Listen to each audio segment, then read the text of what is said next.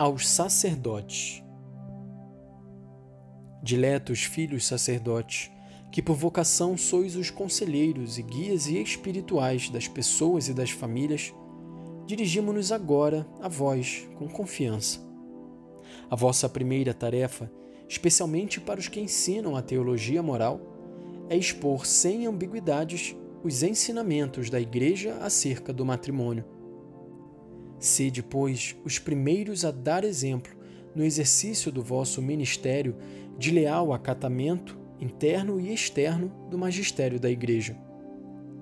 Tal atitude obsequiosa, bem o sabeis, é obrigatória não só em virtude das razões aduzidas, mas, sobretudo, por motivo da luz do Espírito Santo, da qual estão particularmente dotados os pastores da Igreja para ilustrarem a verdade.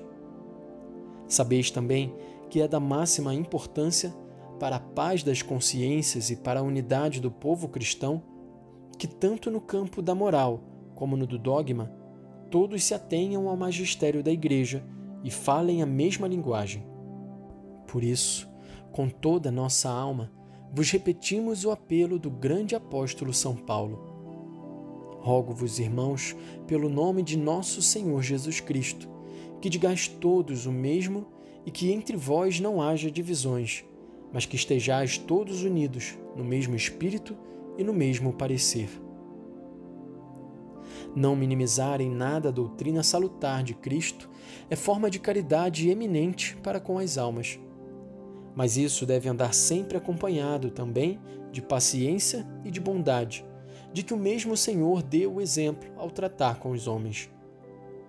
Tendo vindo para salvar e não para julgar, ele foi intransigente com o mal, mas misericordioso para com os homens. No meio das suas dificuldades, que os cônjuges encontrem sempre na palavra e no coração do sacerdote o eco fiel da voz e do amor do Redentor.